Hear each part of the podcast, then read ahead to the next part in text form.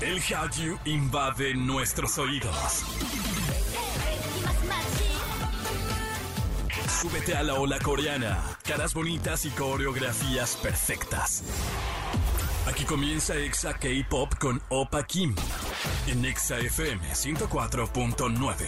Hola, ¿qué tal? ¿Cómo están? Bienvenidos a este programa que se llama Exa K-Pop. Yo soy Opa Kim, estoy muy contento de poder compartir con todos ustedes este programa que llega nuevamente a su estación de radio, a, a su radio mejor dicho, que llega a sus celulares, que llega a cualquier dispositivo que nos estén escuchando. Recuerden que estamos en radio a través de XFM y también estamos en, en, en xfm.com en internet y también nos pueden escuchar en plataformas de radio como Tuning o iHeart o todas estas que existen, ¿ok? Eh, los invito a que nos sigan en redes, arroba XFM, arroba Opa Kim Pop. Un saludo muy especial a todas, a todos los chicos y chicas que ahorita están haciendo su tarea. Me llegó un comentario súper bonito de que siempre nos- me escuchan cuando aco- los acompaño. O sea, sirvo de compañía mientras hacen sus deberes. Un saludo muy especial a todas esas personitas responsables. Ya sea que estén haciendo la tarea, el aseo o cualquier cosa, un saludo para ustedes. Por ahora vamos a escuchar lo que tenemos para hoy. El amor está en el aire y ahora Cupido flecha a una famosa actriz y una influencer coreana hasta se casó.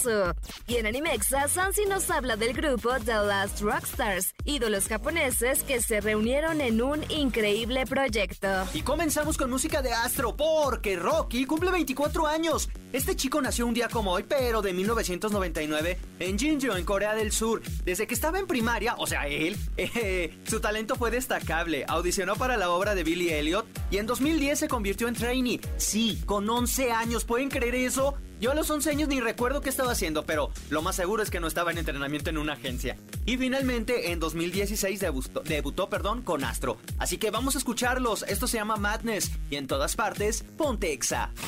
Exa K-Pop. Exa K-Pop.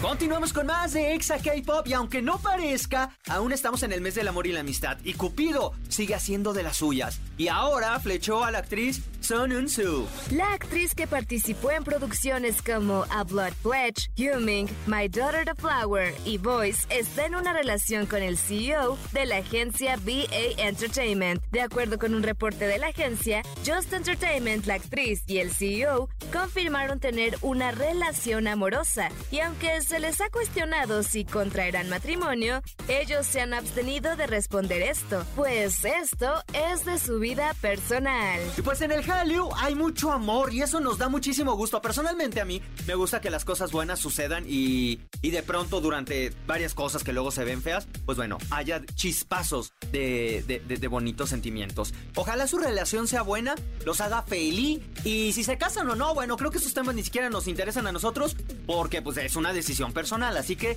eh, en buena hora, pues que sean felices. Por ahora vamos a escuchar esto que se llama Love Dive de las chicas de App y en todas partes, ponte Exa. K-Pop.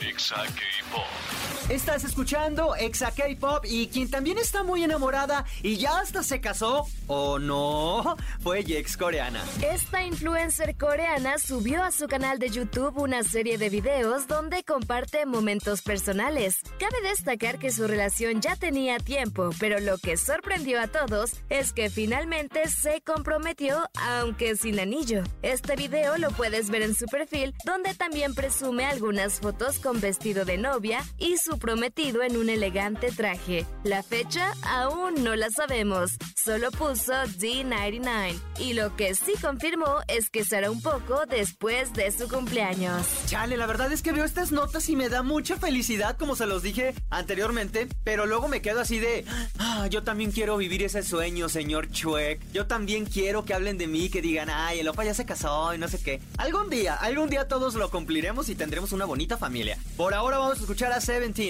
Ready to Love, y en todas partes, ponte Exa. Exa K-Pop. Exa K-Pop. Estamos de regreso con más de Exa K-Pop a través de la gran cadena naranja, Exa FM. Gracias a toda la gente que nos escucha a lo largo y ancho de este país y también del continente, en República Dominicana, en Ecuador y a todos los que nos escuchan a través de exafm.com. Por ahora, vámonos con esto. Animexa con Sansilu. Y en otro programa le damos la bienvenida a una personita que se extrañaba y que hoy afortunadamente nos está acompañando. Mi waifu, Sansi, ¿cómo estás? Muy bien, muy feliz de esas vacaciones que me tomé.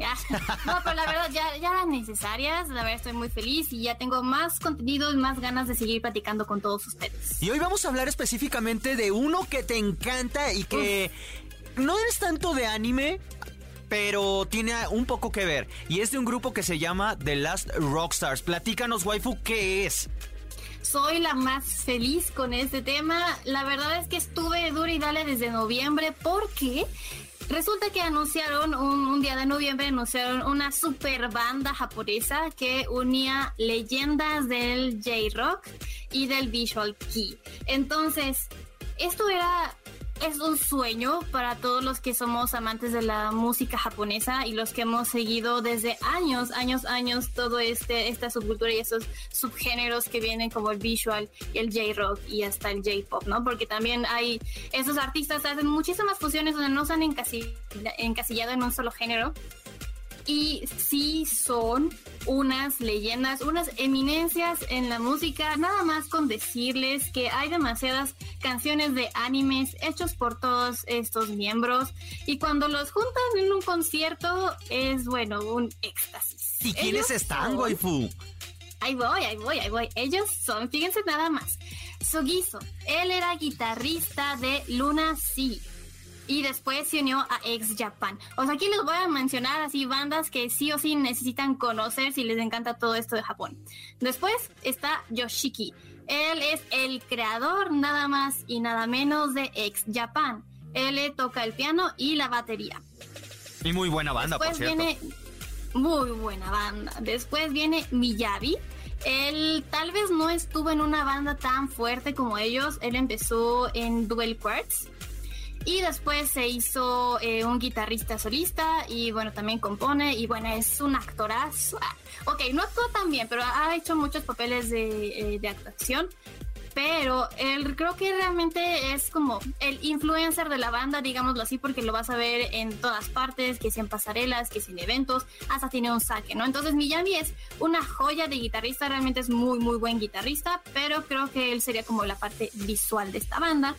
Y nada más y nada menos que Hyde. Hyde, él es de Lark and Ciel, una banda así que amamos en esta, en este, pues en este programa amamos mucho a Lark and Ciel. También estuvo en BAMS y también tiene su, eh, pues su trayectoria como solista. Entonces, estos cuatro miembros realmente son una leyenda. ¿Por qué? Porque están haciendo música desde el 1980, por ahí decir. O sea, sí, están grandes, juntan varias edades, juntan varias generaciones de la música japonesa y lo hicieron en un proyecto que se llama The Last Rockstars. Y que está padrísimo, waifu. Yo lo, lo, tuve la oportunidad de escucharlos y me enteré de este proyecto por ti, porque realmente vienes instruyéndonos y suena fenomenal. Que pudimos ver, este, vimos el concierto de Hyde, eh, el solo eh, durante su gira en Japón y luego vimos a Lark Ciel en un, en un concierto que tienen en, en Tokyo Dome, ¿no? sí y solo es una probadita. Pero, a ver, si estos chicos ya se lanzaron, ya se juntaron. Bueno, no, no son chicos. Estos señores, estas leyendas se unieron. Leyendas, ajá. ¿Qué va a pasar? ¿Solo se unieron para qué? ¿Para un disco? ¿Para una canción? ¿Qué, qué, qué están haciendo? ¿O qué van a hacer? Es que eso es muy incierto porque realmente pasó las cosas muy rápido, ¿no? O sea, se juntaron en noviembre y dijeron vamos a juntarnos, vamos a hacer música sacaron su canción, tardaron un poco en sacar su canción, tardaron aún más en sacar el video, pero lo que decidieron fue, ok, diciembre y enero nos vamos de tour en Japón y en Estados Unidos. O sea, siento que fue todo demasiado rápido, ha pasado demasiado rápido que no sé qué van a hacer realmente con el proyecto. Si bien tienen dos canciones originales, la que le da, eh, pues el single, que aún así el single salió como un remix, que aún no me lo, aún no entiendo por qué es un remix, pero bueno. Eh, y después tienen una canción que sacaron en plenos conciertos como balada, ¿no? Entonces tienen dos canciones originales y están, están en toda su gira, están haciendo canciones de sus propias bandas o que compusieron ellos mismos, lo cual me parece fenomenal porque al final es demasiado fanservice si tú eres fan de todas estas bandas míticas del de, J-Rock, del visual, obviamente quieres escuchar estas versiones en vivo. ¿Qué va a pasar después de eso? No lo sé, porque siento que todos se han movido demasiado rápido terminaron su junta, eh, terminaron sus, eh, su tour que tuvieron en Estados Unidos y no ha pasado nada. ¿Y, ¿y crees que pase? Yo espero y deseo que pase. ¿Por qué? Porque una vez lo veníamos platicando tú y yo, que no necesariamente los japoneses quieren salir o, quieren sacar su música de Japón. Ellos lo hicieron. Lo primerito que hicieron fue, ¿saben qué? Nos vamos de gira y Estados Unidos son nuestras fechas. Hicieron sold out, claro que sí pero después no pasó nada. Entonces sí siento que es un proyecto que está orientado a sacar todas estas leyendas, todas estas canciones míticas, todo este recorrido del visual y del J-Rock a pues a Estados Unidos y ojalá a más partes de Occidente, ¿verdad? Entonces siento que el proyecto está justo lanzado para dar a conocer sus carreras, de todo lo que lograron ellos como estas leyendas pero sí están más orientados a darle el gusto a los fans que estamos en este lado del planeta. Y que bueno, pues, si ustedes apenas van iniciando y dicen, ¿por qué si son los últimos Rockstar? Y si son legendarios, ¿por qué son tan legendarios? Y como lo habías dicho, waifu, hay que escuchar primero a X Japan. De ahí son dos integrantes. Entonces, aviéntense al menos la lista de imprescindibles de X Japan. Después del Ciel, que amo el Ciel, y en especial, eh, bueno, Hide tiene una canción que, que me encanta, la van a poder escuchar en Shingeki no Kyojin. Es el, es el, es el opening, ¿no? Eh, Red Swan era el ending, yo. ¿Es el ending? Sí, Red Swan. No, es el opening. Bueno, pónganlo en opening. Bueno, pónganlo. Ustedes búsquenlo así. Red Swan. Y eh, por, su parte, Miyavi es muy buen músico. Fíjate que ahí me sorprende, waifu, lo que dijiste que era como lo visual, porque yo ahí lo veo como la mente maestra. Siento que Miyavi, en cuestiones musicales, como productor, es muy bueno. Es que. Como con mucho estilo, ¿sabes? Todos tienen algo, o sea, creo que cuando se juntaron, o sea, la primera canción que sacaron sí se, sí se sentía como muy separada, o sea, como que muy... que todos, todos tienen un, pues una forma muy, muy específica, ¿no? O sea, Hai tiene una voz hermosísima, pero es como muy balada, o si no es muy rockerón, y aquí tuvo como un tono medio. Miyavi sí es como el virtuoso de la guitarra y hacerlo como que todo muy enérgico.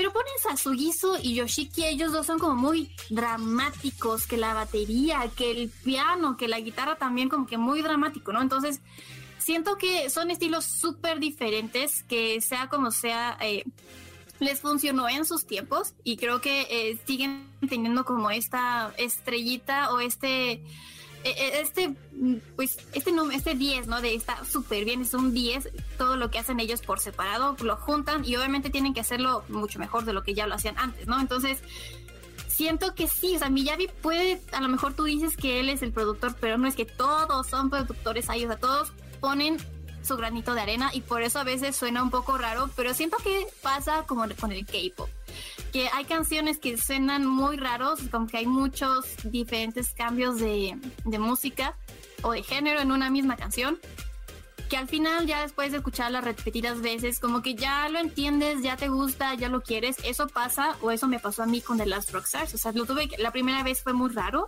porque no los, o sea, como que yo los esperaba algo diferente. Al final me dieron lo que siempre me han dado, o sea, me dieron su propia esencia en una canción junta.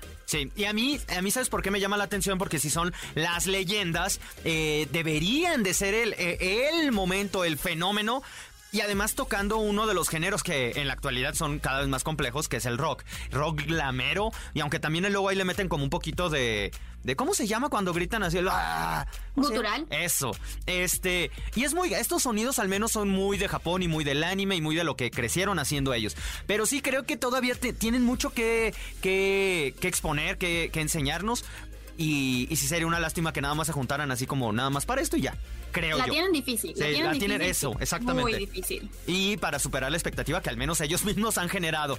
Porque si tienes a, ese nivel de talentos, sí esperarías algo así como de, wow, no inventes, que saquen un disco nada más, pero que sea el disco.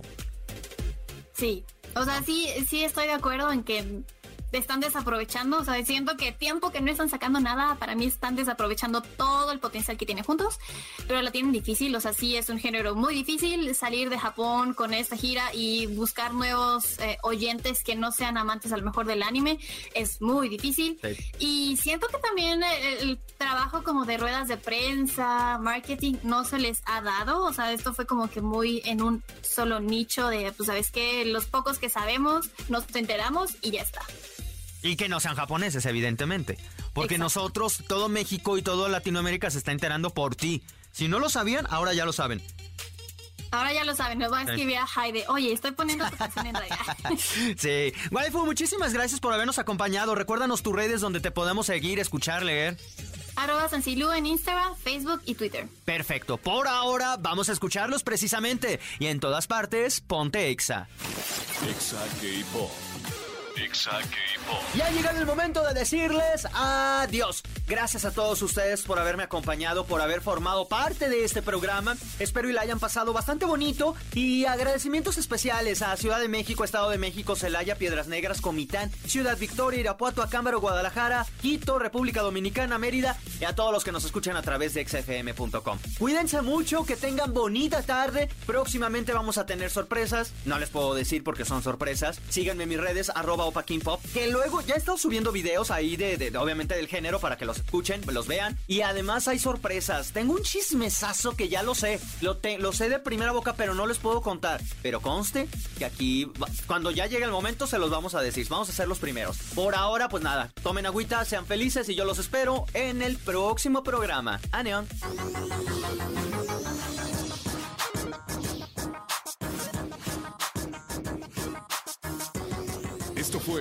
Esto fue Exa K-Pop.